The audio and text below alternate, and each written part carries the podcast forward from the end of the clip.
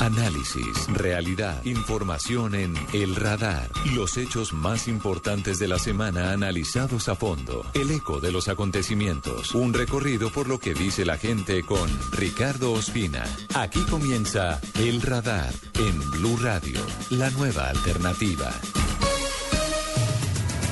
En Colombia, 14 departamentos y más de 143 municipios están en alto riesgo de fraude electoral. Según el gobierno y los organismos de observación, las bandas criminales estarían detrás de poder y los recursos del Estado. El fraude lo que hace es dar los nombres de los votantes. Este trabajo que ha sido un poco lento de la Fiscalía y muy pobre en temas de investigación ha hecho que la impunidad en materia electoral sea muy alta para estas elecciones. Las regiones empiezan a presentar síntomas atípicos como abstención, excesiva concentración de votos en un solo candidato y fraude. Denuncio, hay un fraude. Lo corroboró la Corte y la propia Fiscalía. Hubo personas condenadas por eso. 32 el número de capturas de manifestantes inconformes con los resultados electorales del pasado domingo. Tomo como presión hacia la gente que está ahí como jurados y como testigos y también para hacia los votantes. Nuestro candidato tenía una alta favorabilidad. De un momento a otro, en escasos 30 minutos, los, los resultados dieron la vuelta. Bogotá tiene custodiada la alcaldía y el resto de edificios públicos frente al temor de eventuales represalias ciudadanos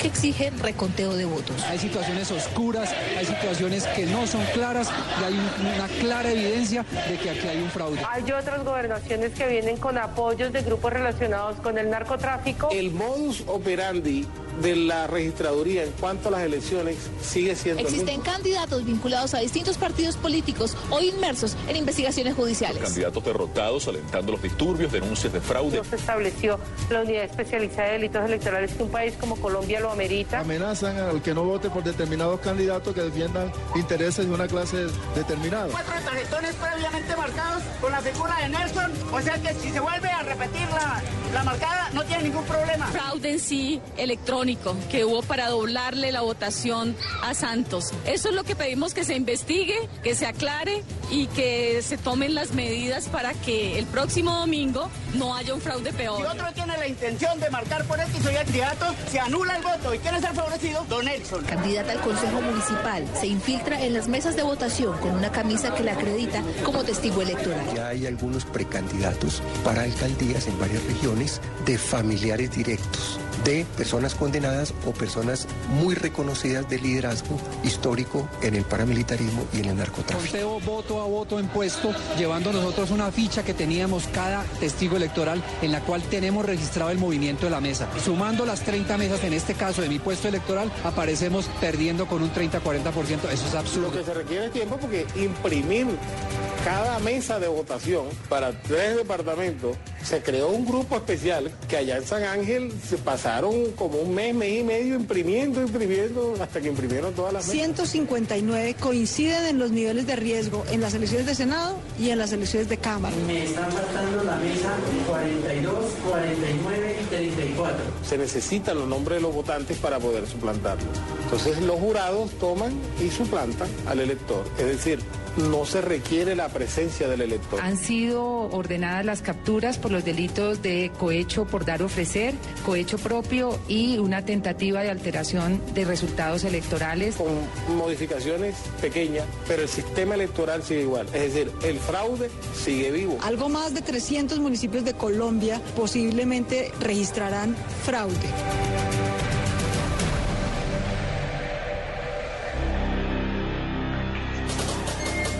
Exactamente en una semana los colombianos vamos a elegir el nuevo Congreso de la República. Vamos a renovar por completo el poder legislativo. En total 102 senadores y 166 representantes a la Cámara. Las elecciones en Colombia continúan estando manchadas por toda serie de denuncias de irregularidades, de elevados gastos en eh, el pago de publicidad, en la presunta compra de votos y en la permanencia de familias tradicionalmente ligadas a la política en sus curules. Algunas de ellas de manera ilícita, algunas de ellas gobernando en cuerpo ajeno desde el Congreso por medio de algunas personas que están detenidas, entre otras cosas, por haber sido condenadas por vínculos con grupos paramilitares, esos que con la guerrilla sembraron de terror el país en los años 90 que plagaron a Colombia de masacres y dejaron miles de personas muertas. El Consejo Nacional Electoral ha recibido más de 150 denuncias sobre irregularidades en la inscripción de cédulas, sobre posible compra de votos. Ya la Fiscalía ha comenzado a trabajar en investigaciones, incluso en eh, campañas de algunos congresistas en el departamento de Caldas por constreñimiento al elector. Y como siempre, las organizaciones civiles, sociales, de personas dedicadas a la veeduría de las jornadas electorales nos hacen advertencias. Más de 130 aspirantes al Congreso de la República tienen vínculos dudosos o con grupos ilegales o con financiaciones non sanctas, según estudios serios que se han divulgado en los últimos días. Mientras que la misión de observación electoral alerta sobre la posibilidad de que de nuevo las elecciones estén marcadas por eh, asuntos relacionados con corrupción en varios departamentos del país, en el sur, pero también en el norte, como el Atlántico, que tiene sobre sí una carga pesada, fundamentalmente en municipios como Soledad, de posible compra y venta de votos. A una semana de esta jornada trascendental para los colombianos, queremos darles elementos suficientes a ustedes para que tomen la mejor determinación a conciencia teniendo en cuenta el futuro suyo y el futuro del país. Gracias por acompañarnos en el radar. Así lo detectó el radar en Blue Radio. Más de 130 aspirantes al Congreso de la República están siendo cuestionados. Algunos de ellos son muy conocidos y de hecho ya están en el Senado y en la Cámara de Representantes. Este informe se acaba de conocer y nos muestra con gran preocupación que los tentáculos de los dineros dudosos de los intereses ocultos y de los grupos ilegales no han desaparecido de nuestra clase política y lejos de estar frente a esa situación, podrían estar incluso profundizando sus raíces. Julián Calderón nos entrega más detalles. La Fundación Paz y Reconciliación reveló un informe sobre los candidatos a las elecciones legislativas del próximo 9 de marzo que podrían tener algún vínculo con grupos armados al margen de la ley o que serían herederos de la denominada parapolítica. El grupo lo conforman 131 candidatos, 83 a la Cámara y 48 al Senado, concentrados principalmente en los departamentos de Bolívar, Magdalena, Cesar, Valle del Cauca y Santander, aunque el estudio abarca otros cinco departamentos. Ariel Ávila, coordinador de investigación de la Fundación, explica la distribución de los candidatos cuestionados según sus vínculos. De estos candidatos herederos de la política de los 131 son 97. Los candidatos vinculados con fuerzas ilegales son 34. Los partidos tradicionales son los que más participación tienen en esta lista negra, producto de la investigación, por lo mismo que son los partidos con más candidatos en general. El Partido Liberal con 28, el Partido Conservador con 27, el Partido de la U con 27, Cambio Radical con 19, bueno, Opción Ciudadana con 13, el Centro Democrático con 8 y así sucesivamente. El fenómeno que más se registró fue la herencia de las maquinarias parapolíticas, algo que de acuerdo con la Fundación Paz y reconciliación se debe en buena parte a que la sociedad por una u otra razón sigue votando por los mismos a pesar de conocer sus vínculos. La hija de Javier Cáceres, el hijo de los Zucardi, de los García, de los García Zucardi, la hija de Blel, etcétera. Digamos, los de Curi, todos son exactamente en esa tendencia. Es decir, no hay renovación. La ciudadanía no castiga y los partidos políticos se lavan las manos. Precisamente esta es una de las frustraciones de León Valencia, quien ha presentado en procesos electorales anteriores informes similares a este. Valencia destaca los resultados que se han generado en cuanto a la justicia,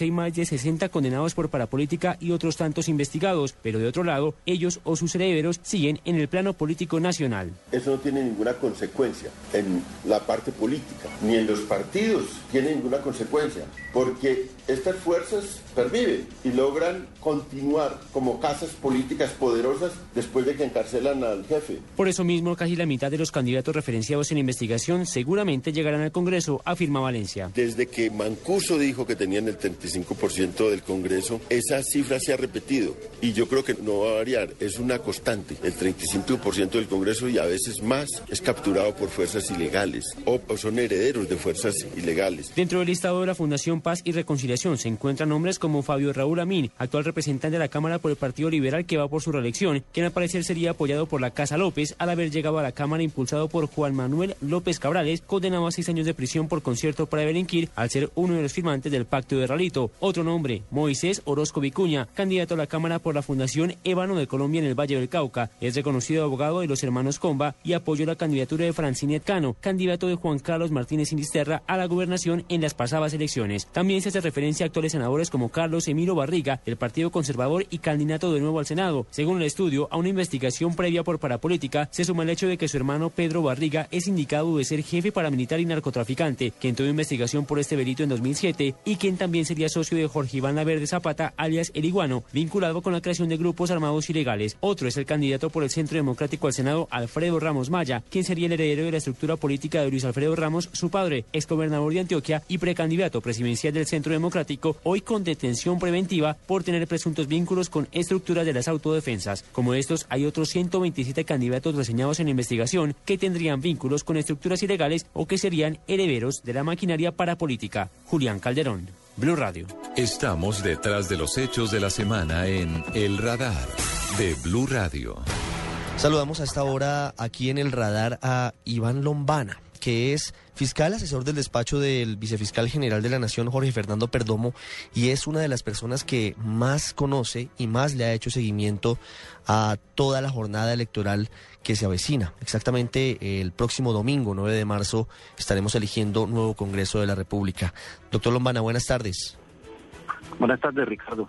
Doctor Lombana, primero quisiera preguntarle cómo se ha preparado la Fiscalía para estar atenta y vigilante en esa jornada de elecciones del próximo 9 de marzo. Pues Ricardo, efectivamente la Fiscalía para la jornada electoral del próximo 9 de marzo diseñó toda una estrategia para hacer frente a los delitos electorales. En primer lugar, destacó unos funcionarios de Fiscalía y del Cuerpo Técnico de Investigación para prepararlos en delitos electorales, en delitos electorales y mecánica electoral, es decir, para que conozcan y cómo funcionan los delitos electorales, cómo investigarlos y también se les preparó en mecánica electoral, proceso electoral, con la participación de la registraduría y del Consejo Nacional Electoral. ¿Cuántos fiscales y cuántos funcionarios del CTI aproximadamente ustedes han desplegado para estar atentos a evitar o por lo menos castigar a quienes cometan delitos contra el voto o eh, contra de las elecciones? Pues eh, la estrategia tiene una fase preelectoral, otra del día de las elecciones y otra postelectoral. Para las días de elecciones, como principal estrategia es eh, haber ordenado que todos los funcionarios del cuerpo técnico de investigación estuvieran disponibles para las días de elecciones dentro del lugar de las votaciones. Es decir, personal uniformado del CTI se va a encontrar eh, en turno de disponibilidad dentro de las mesas de votación para que estén atentos a cualquier irregularidad que se pueda presentar.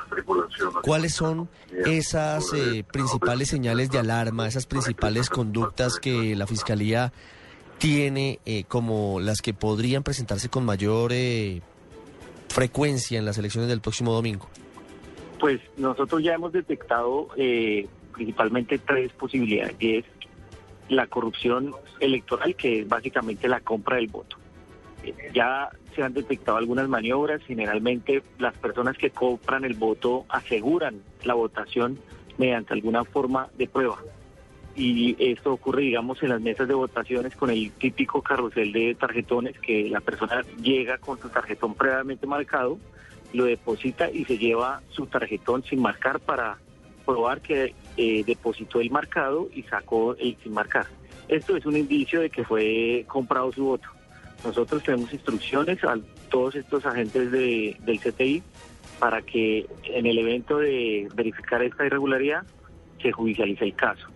Y también tenemos eh, el constreñimiento al sufragante que está presentando en estos días y se puede presentar también el día de elecciones. Para un caso eh, ejemplarizante podemos mencionar el de Marmato, Caldas, donde un coordinador de una campaña al Senado eh, amenazó a funcionarios del ICBF de Marmato eh, con el propósito de que votaran con el candidato y si no lo hicieran, podrían robar cabezas, tal y como él mismo lo afirmó. Ya lo tenemos judicializado y la próxima semana se imputará cargos al coordinador de la campaña. Es muy grave este, este caso, esta denuncia que se ha conocido. Tenemos entendido que tiene que ver con la campaña del senador por el partido de la U, Mauricio Liscano. Eh, en ese caso, ustedes tienen evidencias de que este hombre que estaba constriñendo, amenazando a los electores, a la gente del ICBF en Marmato, ¿sí pertenecía a esa campaña? Pues efectivamente es el coordinador de esa campaña.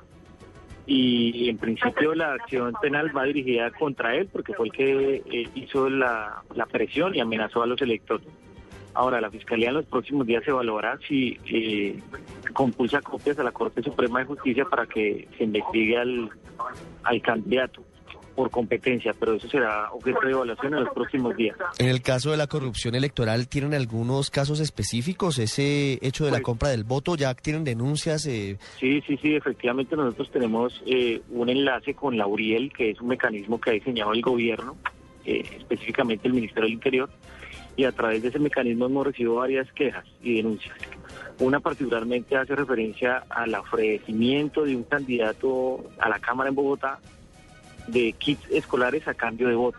Esa investigación viene en curso y va bastante avanzada. Muy grave la, la situación que se presenta frente a estos casos, eh, doctor Lombana, pero muy importante que la Fiscalía ya esté trabajando intensamente en eh, combatirlos y en atacarlos y en judicializar y castigar a las personas responsables de este tipo de delitos. Quiero hacer una pregunta final. Eh, en la jornada del, del 9 de marzo, ¿cómo va a trabajar la Fiscalía? ¿Ustedes todos van a estar eh, pendientes? Eh, ¿Cuáles van a ser eh, las zonas del país que tengan mayor eh, vigilancia por parte de, la, de los agentes del CTI? Pues eh, la Fiscalía, de acuerdo a las denuncias, al- a, la estadística de denuncias que por delitos electorales históricamente se han presentado, ha destacado entre uno o dos fiscales y para que atiendan ellos de manera exclusiva estos delitos. Y por parte del, del funcionario de policía judicial del Cuerpo Técnico de Investigación, la instrucción sí es enfática. Todos el día de elecciones, es decir, el 9 de marzo, saldrán a los puestos de votación uniformados haciendo presencia institucional para garantizar el normal desarrollo de la selección. Es Iván Lombana, fiscal asesor del despacho del vicefiscal general de la Nación y el hombre que está coordinando, por supuesto, con el fiscal Montealegre y el vicefiscal Perdomo toda la operación electoral para evitar delitos contra el sufragio, para evitar la compra de votos, para evitar el constreñimiento al elector, para castigar a los responsables de que nuestra democracia tenga esos lunares que se siguen presentando. Doctor Lombana, muchas gracias y una buena tarde. Ricardo, fue un gusto. Muchas gracias. Usted está en el radar en Blue Radio. Gracias a la tarea valiente de organizaciones dedicadas a la veeduría ciudadana como la Misión de Observación Electoral, la siempre recordada MOE, podemos los colombianos detectar tempranamente cuáles son las principales alarmas y cuáles son los principales factores de riesgo de corrupción, de constreñimiento al elector, de distorsión de los resultados electorales y en esta ocasión tienen la misma condición. Recientemente dieron a conocer un libro con todo lo que han podido encontrar en los últimos meses frente a posibles situaciones irregulares en las elecciones que ya en una semana se van a adelantar en el país. Y queremos conocer un poco cuáles fueron las conclusiones y cuál va a ser el trabajo de la MOE en la propia jornada electoral. Y por eso queremos saludar hoy aquí en Blue Radio a Daniela Sierra. Ella es una de las principales asesoras jurídicas de la misión de observación electoral. Doctora Daniela Sierra, buenas tardes. Buenas tardes. Gracias por atendernos. Quiero que comencemos hablando sobre el trabajo que han venido ustedes adelantando con respecto a estas elecciones. ¿Cuáles son los principales puntos, lo más eh, llamativo que han encontrado al respecto de irregularidades posibles y de alertas sobre posible constreñimiento a los electores? Pues mira, desde la MOE está un portal web que se llama pilasconelvoto.com. Es, la idea es centralizar todas las irregularidades que los ciudadanos tengan acerca del proceso electoral. Eh, de- en este portal web que, eh, como digo, es desde internet o también a la línea gratuita 018-112-101, se han encontrado que los reportes que más tienen incidencia es la relación con el constreñimiento al elector o la corrupción al sufragante, que es la conocida compra de votos, y también la intervención en política por parte de funcionarios públicos. Doctora Sierra, ¿cuáles son las principales denuncias que han recibido ustedes a través de esa línea telefónica y de el correo que nos ha dado a conocer?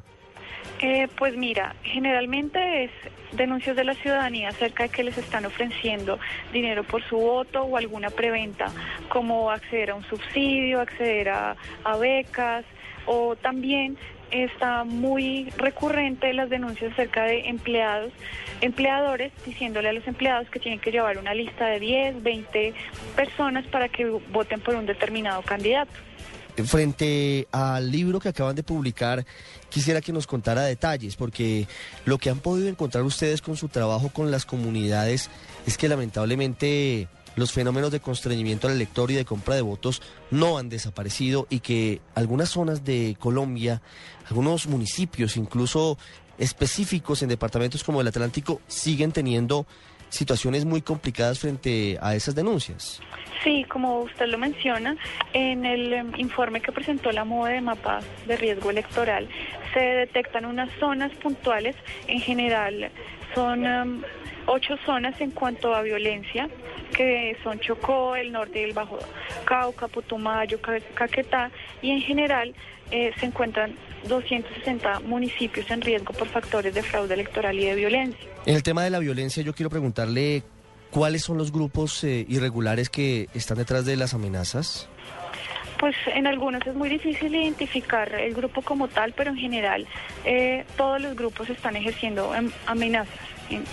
A los estas amenazas se tienen en cuenta de los candidatos elegidos en las elecciones de 2011 y fueron amenazas desde diciembre de 2011 hasta el 8 de enero de 2013. ¿Qué es lo que está pasando en las zonas en las que hay alerta sobre posible constreñimiento al elector? ¿Eso cómo lo están viendo ustedes? Dentro de los reportes que han llegado a pilas, los más recurrentes son el constreñimiento o la corrupción al sufragante, de acuerdo a la información que nos da la ciudadanía. Claro, y ustedes con esa información ciudadana verifican si eso se está presentando.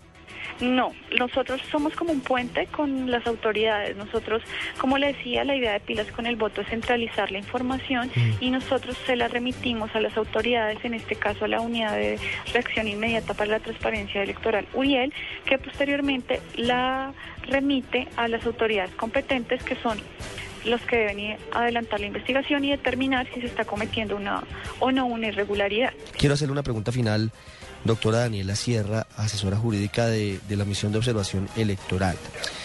¿Cómo van a trabajar ustedes en la jornada de las elecciones? Es decir, si nos ubicamos el 9 de marzo, domingo, ¿cuál es la labor de ustedes? Bueno, la principal labor de nosotros es hacer observación electoral. Eh, van a estar en, desplegados a lo largo del país los observadores en los puestos de votación, eh, viendo que se cumpla con la normatividad electoral. Esa es nuestra principal función el día de las elecciones.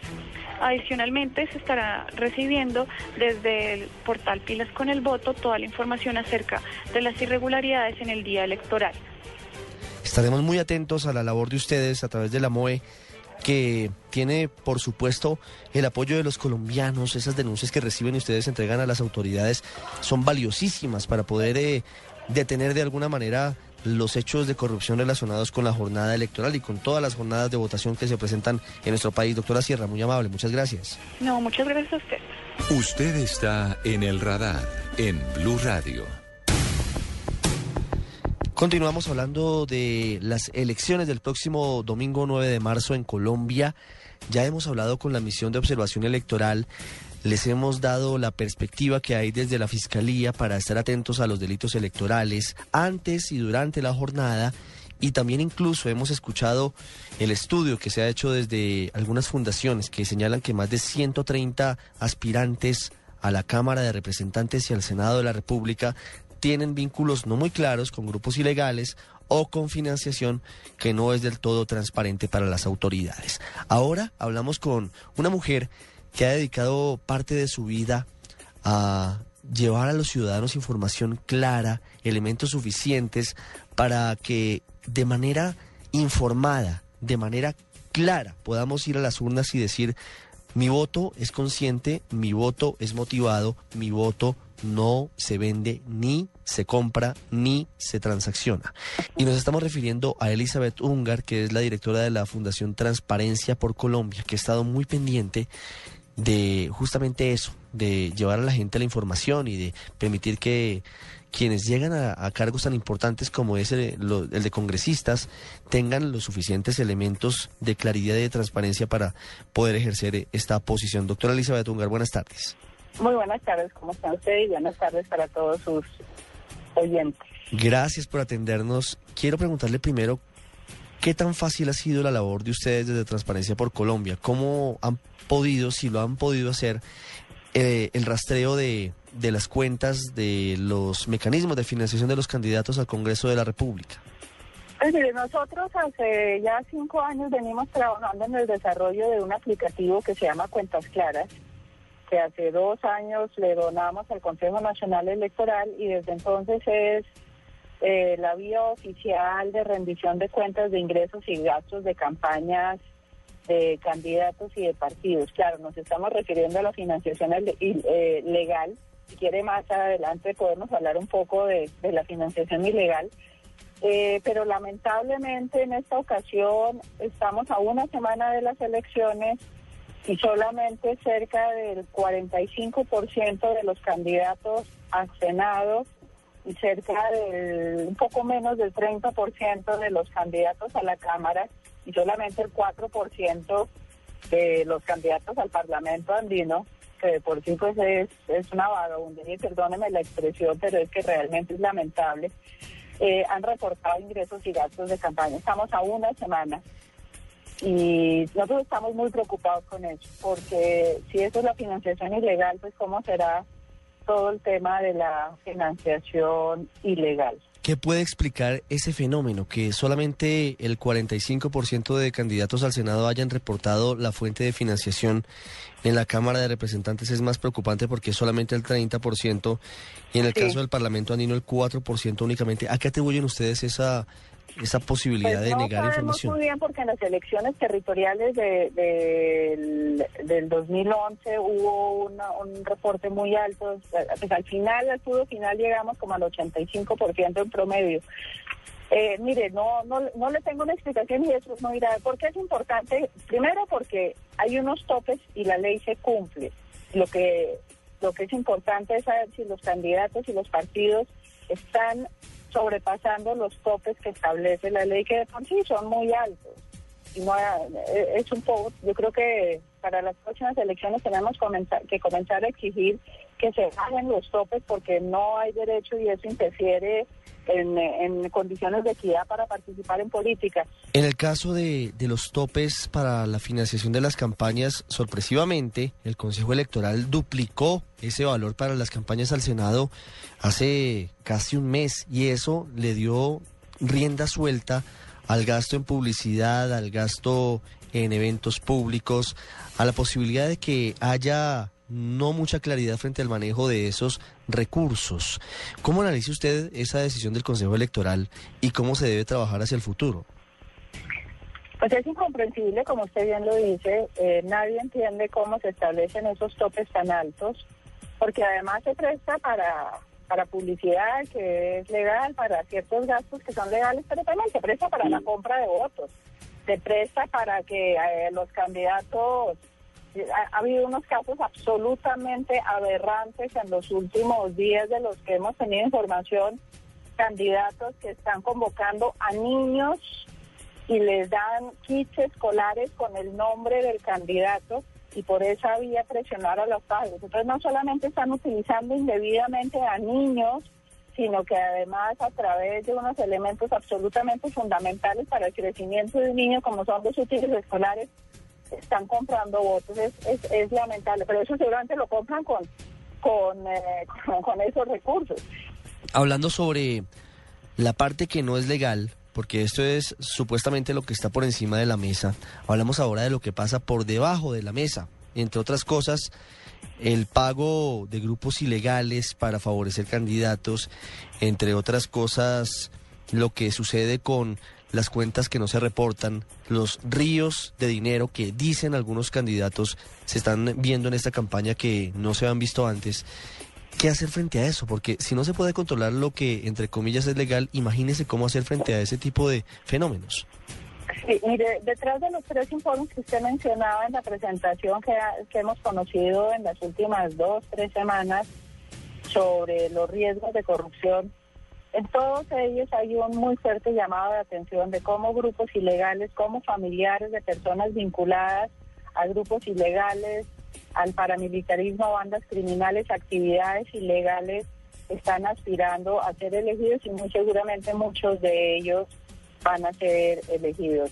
Estas actividades siempre van acompañadas de dineros ilegales y lo que es muy grave, lo que los ciudadanos tienen que estar conscientes es que al votar por estas personas estamos corriendo el riesgo de que se repita el fenómeno, el triste y lamentable fenómeno que vivimos hace unos años cuando eh, cerca de 80 congresistas acabaron involucrados con grupos ilegales.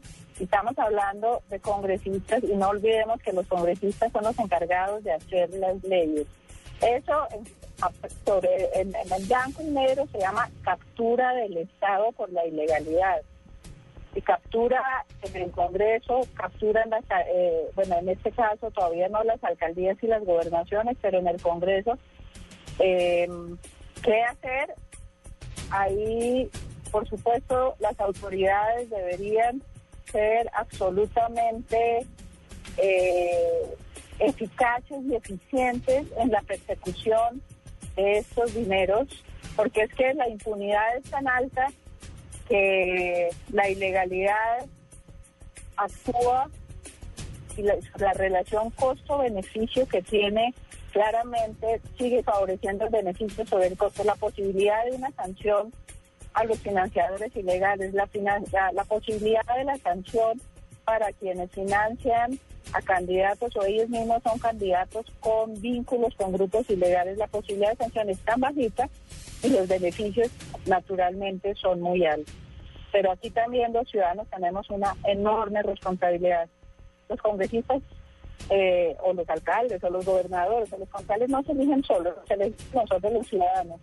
Y, pareciera que sí, tenemos una memoria de una estrechez eh, absolutamente lamentable. En ese caso, yo quisiera preguntarle por la posibilidad de que las dinastías políticas, más que políticas politiqueras, de algunas zonas de Colombia, que tienen algunos de sus patriarcas o matronas en la cárcel por corrupción o por vínculos con paramilitares u otros grupos delictivos vuelvan al Congreso en cuerpo ajeno, a través de los hijos, de los sobrinos, de los amigos.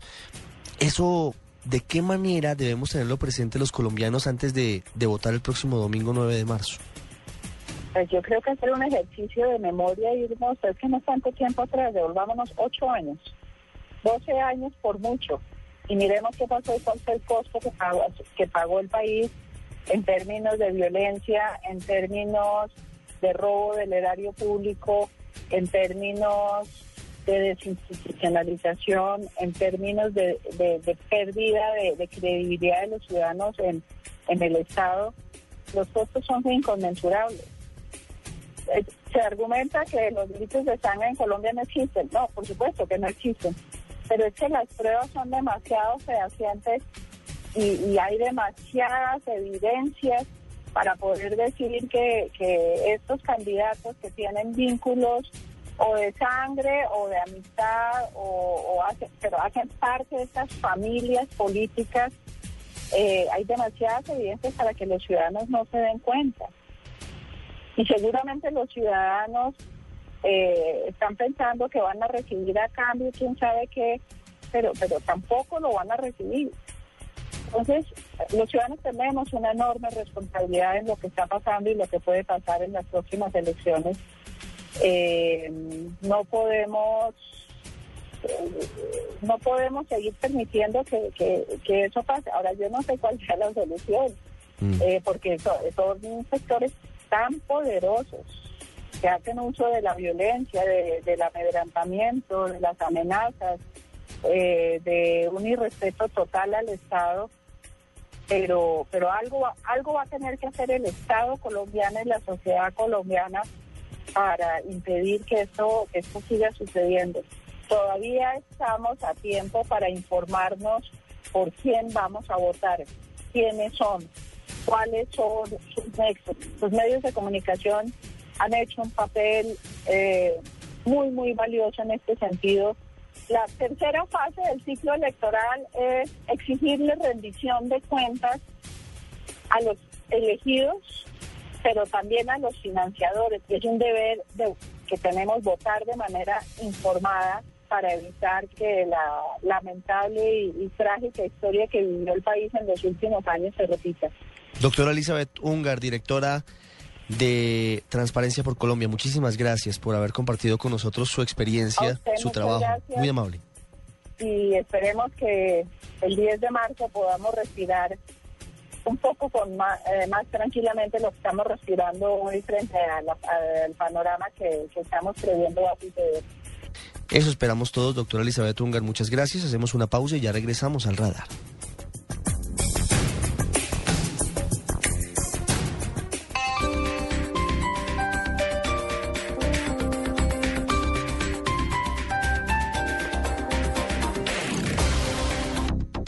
Están de acuerdo Jorge el diseñador, Diana la costurera, Karen la contadora y Armando Benedetti? En Bogotá, seguridad no son solo homicidios. Seguridad es sentirse tranquilo cuando usted salga a la calle, se monte en Transmilenio, vaya a un parque o recoja a sus hijos en el colegio. Estamos con Bogotá, unidos como debe ser.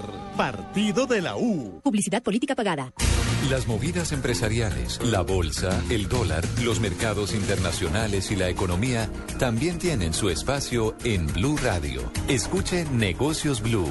Esta noche a las 7 y 10 en Blue Radio. Amigos, soy Jorge Franco Pineda, su candidato a la Cámara de Representantes por Bogotá. Más de 20 años trabajando por el deporte y la productividad en Bogotá, con resultados efectivos ya conocidos por ustedes. Vote deporte, vote productividad, vote paz, vote empleo. Identifique opción ciudadana en el tarjetón y marque 100 todos. Estás escuchando Blue Radio y bluradio.com.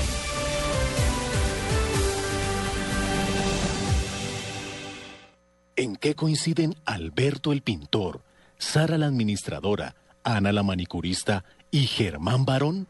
Bogotá tiene que generar trabajo digno. Esta es una ciudad de gente que quiere salir adelante. Estamos con Bogotá. Haga parte del cambio. Partido Cambio Radical. Publicidad política pagada.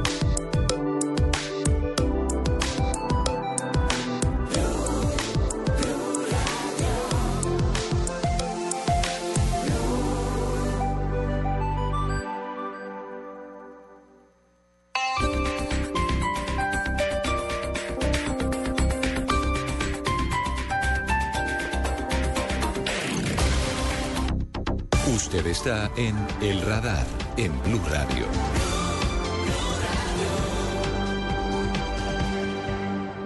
El daño que hace la desaparición forzada no es solamente a la víctima y las víctimas directas, tal como son las familias, sino a toda una sociedad y a todo un pueblo. El promedio de víctimas en ENES que manejamos entre el 40 y el 60%. ¿Alguna vez en la historia de Colombia se le irán a cobrar a Uribe esos crímenes de lesa humanidad? Las mujeres siguen siendo utilizadas en Colombia como estrategia de guerra. Yo quisiera tener algún día un diálogo con estos señores de las FARC y decirle cuánto dolor nos han causado y qué esperamos nosotros de ellos que nos digan la verdad. Han tratado de, de borrarnos como de esta historia también a nosotros los familiares. El Estado colombiano no busca a los desaparecidos, que las instituciones encargadas para ello no sienten que es el deber legal de ellos seguir el rastro. Estoy dedicada a pedirle a Dios por toda la gente que lucha por la desaparición forzada. Es una estrategia de Estado que representa una estrategia, un ejercicio de poder concreto que busca eliminar a las personas que tienen un pensamiento distinto. Sin verdad no puede haber justicia. Sin justicia no hay una verdadera reparación. Día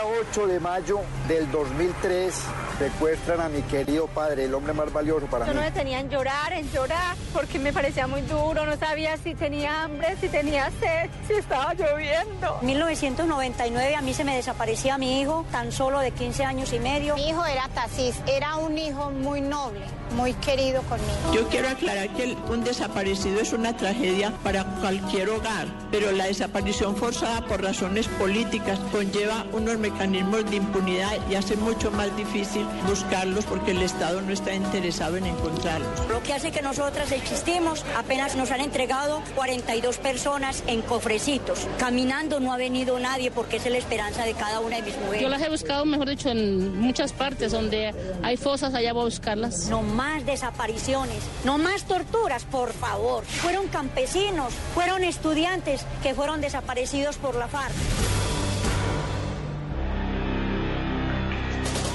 La desaparición forzada es uno de los delitos más graves dentro de lo que contempla el derecho internacional humanitario. Significa la permanente zozobra y la incertidumbre de las familias, de los seres queridos de estas mujeres y de estos hombres que en la inmensa mayoría de los casos son asesinados y sus cuerpos son lanzados a los ríos, son sepultados en zonas alejadas o simplemente son terminados de cualquier otra manera. La zozobra, la angustia son permanentes y continuados en estas personas que sufren este delito. En Colombia, más de 40 mil personas, según las más recientes cifras, son víctimas de desaparición forzosa. Recientemente se han hecho esfuerzos por unificar las cifras que tienen medicina legal, la fiscalía, la policía y las entidades responsables de estos hechos. Ha sido una práctica que ha sido utilizada por los grupos armados, en su gran mayoría, la guerrilla lo ha hecho, los paramilitares lo han cometido, incluso la delincuencia común y el narcotráfico. Y dolorosamente, algunos integrantes de la fuerza pública han estado involucrados en casos como los de los 11 desaparecidos hace casi 30 años en la retoma del Palacio de Justicia el 6 y 7 de noviembre de 1985. Hoy queremos preguntarle a Medicina Legal y queremos preguntarles a los habitantes de las principales ciudades del país cómo está hoy el fenómeno de la desaparición forzada. Así lo detectó el radar en Blue Radio. Pedro Morales es subdirector de Servicios Forenses de Medicina Legal. Él nos explica cómo se ha logrado llegar al Registro Nacional de Desaparecidos para facilitar y unificar el listado que hay de personas que alguna vez salieron de sus casas y nunca regresaron. El instituto tiene bajo su administración el Registro Nacional de Desaparecidos. Cuenta, digamos así, con dos bases de datos. Una de las personas que han sido reportadas por sus familias o por algunas autoridades como desaparecidos, bien sea presuntamente forzadas o eh, no forzadas o simplemente desapariciones comunes. Eh, hay unas personas que tienen como característica que han sido desaparecidas forzadamente, o sea, que se presume que contra su voluntad han sido retiradas de su ámbito de vida y cuando la persona eh, está bajo esta situación no se le haya dado la oportunidad de comunicarse con un abogado o tampoco se le haya permitido comunicarse con su familia. ¿Cómo funciona el registro? Es una gran base de datos bajo ambiente web alimentada por todas las agencias de policía judicial, especialmente por la Policía Nacional y el CTI, por algo otras autoridades y por algunas eh, eh, pueden tener acceso a eh, registrar también organizaciones de la, de la sociedad civil y el Instituto de Medicina Legal. Y aparte de esto se confronta con una base de datos donde están todos los cadáveres que han sido sometidos a investigación judicial en Colombia y los registros de la Registraduría Nacional del Estado Civil. Se trata de hacer un cruce entre en el registro entre las personas presuntamente desaparecidas y las personas que aparecen vivas o muertas. Hay una ley, que es la ley 589 del 2000, que es la que creó el Registro Nacional de Desaparecidos, y hay un decreto que es el 4218 del 2005 que permite crear las alertas tempranas y la búsqueda urgente de personas que han sido presuntamente desaparecidas de manera forzosa. Entonces, en este en ese caso se, se activan esos mecanismos de búsqueda, se alerta a todas las autoridades y así se puede buscar una persona entre desapariciones comunes y desapariciones presuntamente forzosas hay un registro de 91 mil personas. Las presuntamente forzadas equivalen a 21 mil personas en los últimos 25 o 30 años. Y de estas personas han aparecido vivos tan solo 300 personas y fallecidos 700 personas, de las que fueron denunciadas, o sea que se encuentran muy poquitos, tanto vivos como fallecidos, ¿no? En cuanto a los menores de edad, nosotros sabemos que existe el fenómeno del reclutamiento forzado de menores Entonces las personas lo reportan cuando se desaparecen como menores, pero con el transcurso del tiempo nos aparecen ya como mayores. Cuando aparecen, por ejemplo, ya fallecidos, generalmente aparecen no como un niño muerto, sino como un adolescente mayor o como un adulto joven muerto. Entonces, estamos haciendo una depuración de bases de datos y pensamos que esa cifra ya está cercana a la mitad de personas que realmente menores de edad que han desaparecido en Colombia en los últimos 20 años. Eh, el mapa es muy coincidente en la presunta desaparición forzada en las áreas afectadas más agudamente por el conflicto armado. Es decir, hay una coincidencia entre las zonas de conflicto y las zonas de desaparición forzada y las zonas donde hubo también actividad eh, marcada de los grupos paramilitares. Entonces, en esas zonas aumenta el número de casos de desaparición forzada y también el aumento pues exponencial de cadáveres en condición de no identificados. Es decir, eso sí se puede hacer un mapa eh, fácilmente que relaciona el conflicto con desaparición y es más frecuente la desaparición común en los centros urbanos mayores. Usted está en el radar en Blue Radio. Vamos a conocer lo que pasa en las ciudades de Colombia y en los departamentos más afectados por la desaparición forzada. En el Valle del Cauca, las cifras no son muy positivas. En el norte del departamento, en los 90, se presentaron terribles casos de desaparición, como la masacre de Trujillo, y hoy se siguen presentando casos. De hecho, es el tercer departamento con mayor índice de este tipo de delitos y nos entrega más detalles François Martínez. Ricardo, buena tarde. El Valle del Cauca es la tercera región donde se concentra el mayor número de casos por desplazamiento forzado. De acuerdo con el personero de Cali, Andrés Santamaría, 300.000 personas padecen de este hecho victimizante en la región. Para ponerla en un sentido más, mucho más fuerte, 25 personas diarias recibe una ciudad como Cali de total de más de 9.000, sin contar el tema del Valle del Cauca, que sobrepasa, como lo dijo ahora la directora de la unidad, 300.000. Primer lugar, no termina, no se termina de, de, recibir víctimas. Es decir, nosotros somos el único país del mundo que estamos restableciendo el derecho de las víctimas sin terminar una guerra. Uno de los casos que más tocó a la comunidad es el de la señora Epifania Riascos, desplazada por las FARC en el departamento de Nariño y víctima de una mina antipersonal. Achicado en la lancha y me llevaban para la guerrilla. Yo le dije a mi esposo, ¿para dónde me lleva? Me dijo, vamos para la guerrilla porque es por ello está usted así. Y ahí mandaron a avisar a ese granado, entonces poco guerrillero. Vinieron, uno traía una, una cobija, la tapió, me amarró la pierna, otro me metió un suero y corrían para allá, corrían para acá. Y yo dije, Feli, necesito plata, ¿qué van a hacer con mi mujer? Que vea cómo ustedes me la tienen. Otro fenómeno que se está presentando es el desplazamiento forzado intraurbano.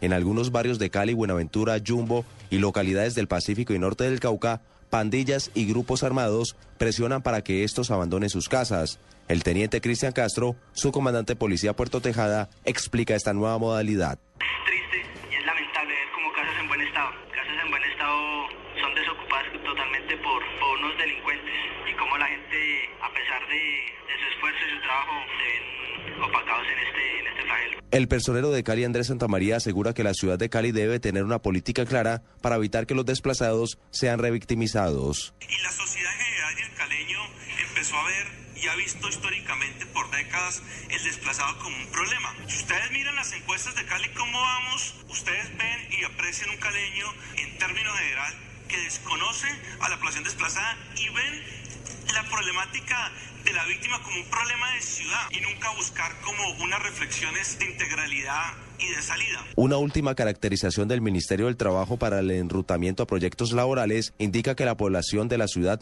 se encuentra en el oriente, otra en gran parte de ladera y una mínima en área rural y distribuida en otros sectores. La mayoría son afros, un pequeño sector indígena y el 95% de los desplazados está desempleado. En Cali, François Martínez, Blue Radio. Detrás de cada desaparición hay un drama y un dolor de una familia. Esto nos cuenta Byron García desde el departamento de Antioquia y desde Medellín sobre cómo la familia de un desaparecido hoy afronta todavía el dolor de no saber qué pasó con esa persona.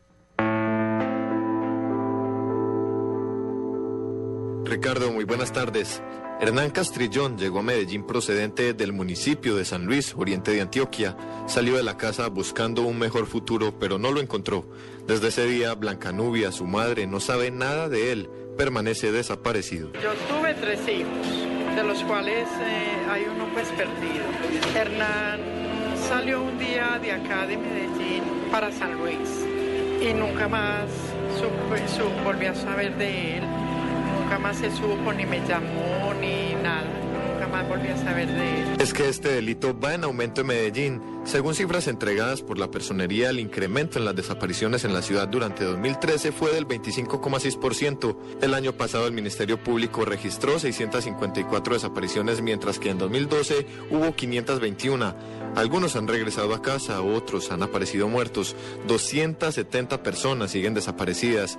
Rodrigo Ardila, personero de la ciudad. Para el año 2013 eh, reportaron 654 eh, presuntas desapariciones, para un aumento de 133 casos más eh, comparativo con el año 2012 que se presentaron 521. De esas 654 presuntas desapariciones aparecieron vivas 352 personas, aparecieron muertes 32 personas y continúan desaparecidos 270 personas. Yolanda Perea llegó a Medellín desplazada desde Río Sucio Chocó. Su madre se desapareció y al poco tiempo apareció sin vida. Ahora ayuda a quienes sufren las ausencias. A mí lo que me ha dado fuerza es querer salir adelante, tener el apoyo de las compañeras y ese y ese amor por mi mamá, de que eso, lo que le pasó a ella, no le vaya a pasar a mi hija, no se repita con otras, o sea, eso es lo que me da fuerza a mí. Y es que algunas organizaciones de derechos humanos sugieren que en Medellín los homicidios han disminuido porque se desaparecen las víctimas. El defensor del pueblo, Jorge Armando Talora, explica que esa puede ser una posibilidad. Sí, esa es una denuncia constante que dice que la denuncia por desaparición conlleva implícitamente un homicidio. Nosotros consideramos que no es así porque eh, el estudio que se hace hasta que no, fundamentalmente no haya un pronunciamiento de una autoridad, no puede hacer esa denuncia. En la ciudad las denuncias por personas desaparecidas tienen que ver en su mayoría con menores de edad y con mujeres. Los rangos de edades hay 221 eh, de niños, niñas y adolescentes en la ciudad eh, con estas presuntas desapariciones entre los 18 y 35 años de edad también presenta una presunta desaparición alta. Las comunas más afectadas son la 1, la 3, la 7, la 10 y la 13. Antioquia es el departamento más afectado por este delito con 4.600 desaparecidos, lo que representa el 25% del total de los casos reportados en el país. En Medellín, Byron García, Blue Radio. El Departamento del Atlántico fue uno de los más azotados por fenómeno de desaparición forzosa durante la incursión de grupos paramilitares. Ese fenómeno ha cambiado y ha disminuido recientemente. Nos entrega más detalles Iván Duba. Ricardo, buenas tardes. El flagelo de la desaparición forzada es usado para infundir el terror en los ciudadanos. El fenómeno no se limita a los parientes próximos, sino que afecta a toda una región y a un país. El abogado defensor de derechos humanos José Humberto Torres en el Departamento del Atlántico establece que el flagelo de la desaparición forzada es uno de los fenómenos más terribles. Es uno de los hechos más graves que dijéramos le puede ocurrir a una persona, toda vez que es un hecho mucho más grave que el secuestro. En el caso de la desaparición forzada nunca se sabe ni quiénes son los autores responsables del delito, ni mucho menos el paradero de la persona. Una de las problemáticas en este tipo de casos es el subregistro que muchas veces queda en el olvido y la impunidad. Sí, no me atrevería a, dar una cifra aproximada toda vez que, eh, repita, hay un subregistro del tema. Eh, en este fenómeno que ocurrió hace algunos años, en el paramilitarismo un sinnúmero de personas que fueron desaparecidas, incluso algunos miembros del propio Frente José Pablo Díaz hoy siguen desaparecidos a manos de sus propios eh, excompañeros. Muchas personas que fueron víctimas de ejecuciones extrajudiciales hoy siguen desaparecidas, sus cadáveres no han sido entregados. En el Departamento del Atlántico conocimos la historia de Marta Díaz, madre y víctima, reconocida por el Estado, quien relató cómo vivió la desaparición de su hijo Douglas Alberto Tadeo.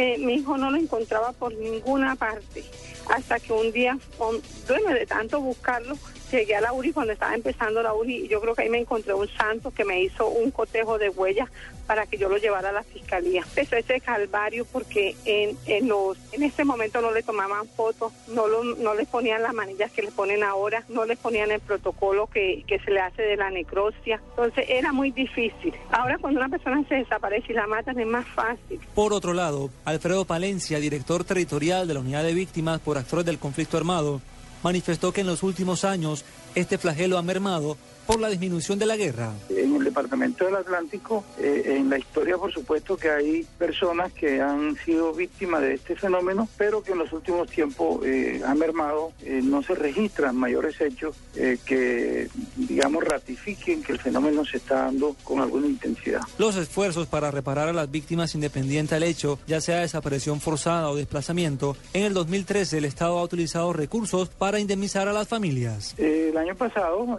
se estipularon unos 12 mil millones de pesos para eh, cubrir el tema de la indemnización. Este año vamos eh, a por lo menos 3.100 familias sean, eh, digamos, enrutadas en una reparación integral que incluya el caso de la indemnización, que es uno de los aspectos que tiene que ver con la reparación integral. José Humberto Torres, abogado defensor de los derechos humanos, señaló que en época de posconflicto las víctimas deben participar en los diálogos de paz y conocer la verdad. Desde Barranquilla para el radar, Iván Duba, Blue Radio.